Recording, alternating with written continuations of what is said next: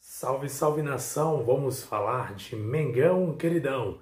Para quem não me conhece, meu nome é Jesus Massouza, pode me chamar de Jesus. Você está acompanhando, está assistindo, caso acompanhe no YouTube ou no Facebook, o nosso canal, o nosso podcast Mengão em Foco. E se você acompanha pelo podcast, você está ouvindo o nosso podcast Mengão em Foco. Siga nossas redes sociais, Facebook, Instagram, arroba Mengão em Foco. Também nosso canal no YouTube Mengão em Foco só pesquisar no YouTube lá, vai lá, é youtube.com Mengão em Foco, trazendo informações, papo de torcedor para torcedor, para você, amigo, amiga, que acompanha o nosso canal Mengão em Foco.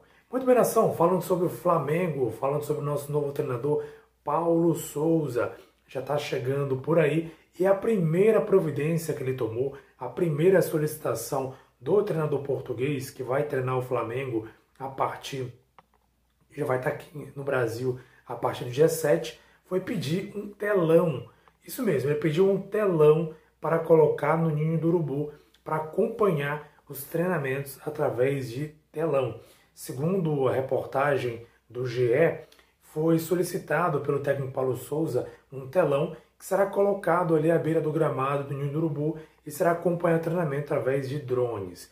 Esse tipo de técnica, utilização de tecnologia para treinamentos no futebol também foi utilizado, está sendo utilizado, foi utilizado no passado pelo treinador Mourinho, quando estava à frente da equipe do Roma. Ele solicitou aí um telão para poder acompanhar treinamentos através de drones, acompanhar movimentação tática do time em campo, ou seja, para ter uma visão melhor, mais ampla de como o time está se comportando durante o treinamento. Então, assim, percebe que a gente já percebe de cara que é um treinador já ligado na inovação tecnológica, treinador ligado ali em tudo que há de novo na tecnologia e utiliza muito bem a tecnologia para ajustar as situações do time. Isso é importante, hein? Eu costumo dizer, eu costumo pensar o seguinte: estamos em um mundo moderno, tecnológico, em que a gente tem que aproveitar o máximo da tecnologia para tudo. E no futebol não é diferente. O treinador tem a oportunidade de é, poder utilizar tecnologicamente aí alguns recursos que ajudem a administrar, que ajudem a treinar a equipe, é muito válido essa situação. Isso, sinceramente, me deixou muito empolgado em ver que é um treinador inovador no Flamengo que vai fazer algo diferente. Então a expectativa sempre é muito boa, sempre é muito grande em relação a isso. Falando em expectativas, vamos falar um pouquinho aqui sobre o Hugo Souza. O Hugo Souza, ele deu uma entrevista recente, né? isso ontem, na verdade, para quem me acompanha na quarta-feira, deu uma entrevista e né, durante sua entrevista ao GE, ele falou aí sobre o momento da sua carreira, falou sobre as expectativas que ele tem para essa nova temporada, de algumas conversas, algumas falas que teve com o Diego Alves e principalmente com o Davi Luiz.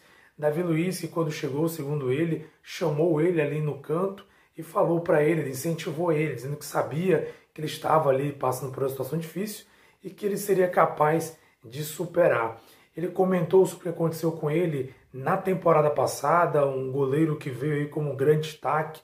A gente sabe quando ele apareceu, principalmente lá no início com o Domenech 2020, foi um grande destaque no jogo contra o Palmeiras, daí em diante ganhou muitas oportunidades no Flamengo como titular, claro, substituindo aí o Diego Alves. Infelizmente veio cometer alguns erros, como por exemplo os mais crassos, ele mesmo menciona durante a reportagem, durante a entrevista, que foi o erro contra o São Paulo na Copa do Brasil, onde ele entregou a bola para o Luciano e o Flamengo tomou o segundo gol do Maracanã, vindo a ser eliminado no segundo jogo, no jogo de volta contra o São Paulo, mas claro, principalmente no primeiro jogo foi crucial para a eliminação do Flamengo. Segundo ele, quando aconteceu aquilo, ele acabou perdendo muito a confiança. Isso ele fala em relação a jogar com os pés. E ele teve muito medo depois desse tipo desse jogo, e isso acabou atrapalhando o desenvolvimento dele dentro do campo. Ele ficou com medo de sair com a bola, de sair com os pés, e isso atrapalhou bastante. Palavras dele. E além de tudo isso, a questão do extracampo. Ele diz que ele foi levado aí pela. Ele não soube é, conduzir a carreira dele muito rápido, o dinheiro veio muito rápido, a, a fama veio muito rápido, então ele acabou não conseguindo administrar, assimilar isso e acabou se complicando na sua vida pessoal. Ele mesmo disse que não, não ouviu conselhos da sua mãe, isso veio a prejudicá-lo dentro de campo. Porém, ele disse que já se recuperou disso, já conseguiu vencer essa parte e acredita sim que tem se recuperado e acredita numa grande recuperação para esta temporada. Inclusive, ele até menciona os últimos jogos que ele participou. E realmente, se você acompanhar os últimos jogos do Hugo Souza, você percebe que ele está um pouco mais tranquilo na saída de bola. Não é aquela saída primorosa, mas ele está conseguindo sair com os pés, tocar com tranquilidade. Não igual estava fazendo principalmente quando o Rogério Senna era treinador, né? Que ele vinha, dava bicão, chutão e até alguns jogos com o Renato. Mas nos últimos jogos, realmente, ele tem saído um pouco mais tranquilo, tocando a bola na saída de bola, e ele diz que está sim treinando, trabalhando para ter essa tranquilidade. E diante disso, eu até disse, menciono, já falei aqui nesse canal sobre ele algumas vezes, já falei com alguns amigos que temos um grupo de WhatsApp que falamos muito sobre Flamengo, que o Hugo Souza tem tudo para ser um, um goleiro muito importante para o Flamengo, ainda mais porque nesse momento o Flamengo busca um goleiro, segundo informações de setoristas, porque o Paulo Souza é um treinador que ele gosta muito de sair, de dominar a bola desde a saída da defesa. Então, para ele é crucial ter um bom goleiro com uma boa saída de bola, que ajude os companheiros quando a bola é recuada, porque às vezes o time tem que ganhar espaço e para isso o goleiro tem que trabalhar mais como um líbero.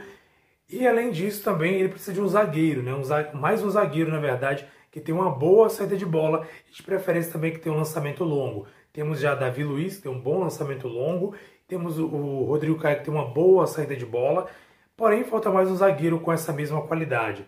Léo Pereira sai muito bem com a bola, porém a gente sabe que ele não tem uma, uma assim, uma como zagueiro no total, no geral, não passa confiança, principalmente nas jogadas aéreas. Então é um, um problema, uma dificuldade que o Flamengo tem nessa questão.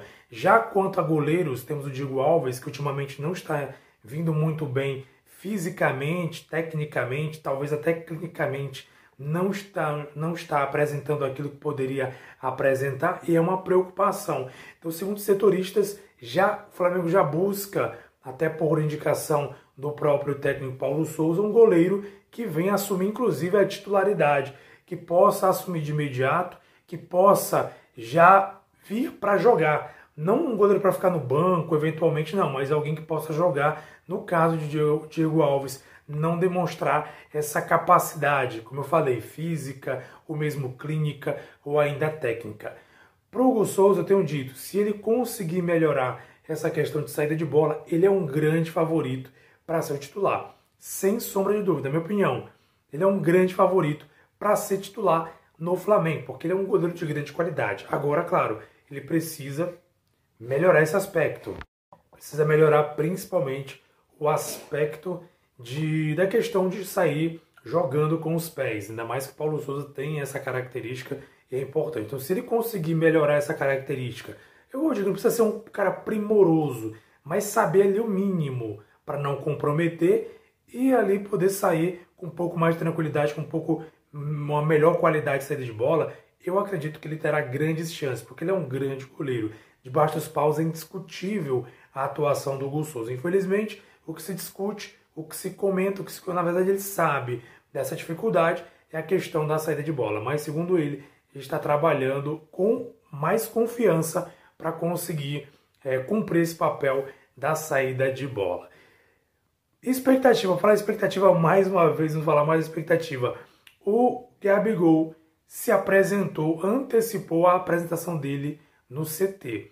De acordo com também o GE e também setoristas do Flamengo, ele acabou antecipando. E claro, o objetivo dele, segundo tem sido comentado, é a seleção brasileira. Não me engano, tem convocação agora no próximo dia 14, se eu não estou enganado, já tem convocação da seleção brasileira. Então, certamente, ele já quer estar tá preparado, está pronto, já está em condições de poder, quem sabe, ser convocado. Afinal de contas, ele quer jogar a Copa do Mundo, já está se apresentando, se reapresentando no Ninho do Urubu para poder, já quem sabe, já participar dos, do Campeonato Carioca, que já vai iniciar nessa próxima semana, né? Já participar com a equipe titular. Aliás, a equipe, é, a equipe sub-20, né? A maioria são jovens jogadores que vão iniciar. Gabigol já está aí à disposição para poder se apresentar e participar dos próximos jogos do Mengão Queridão. É isso aí, nação. Aqui é Mengão em Foco para você acompanhar nosso canal. Muito obrigado. Se você ainda não ouviu nosso